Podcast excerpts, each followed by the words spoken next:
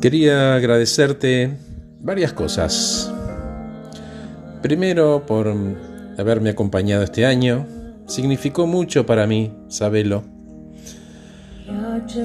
Estar conectado a vos le da sentido a esto que hago.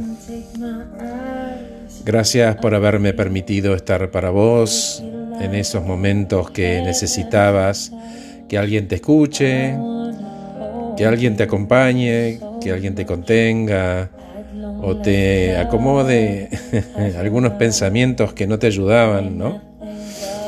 Gracias por dejarme ofrecerte o mostrarte que hay otras maneras de vivir y de ser y que compruebes que todas están a tu alcance.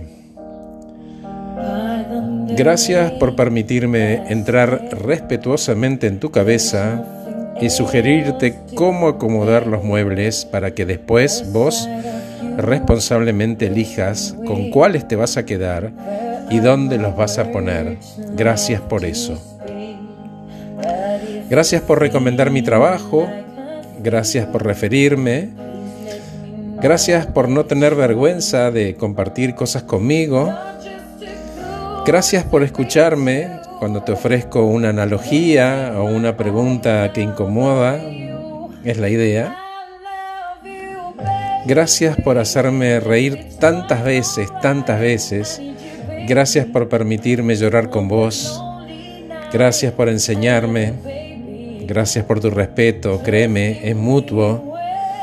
Gracias por el aguante y gracias, gracias por darme tanta fuerza.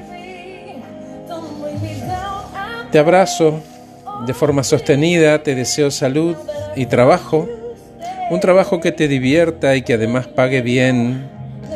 Y te deseo amor y mucho amor, sobre todo ese que solo vos podés darte.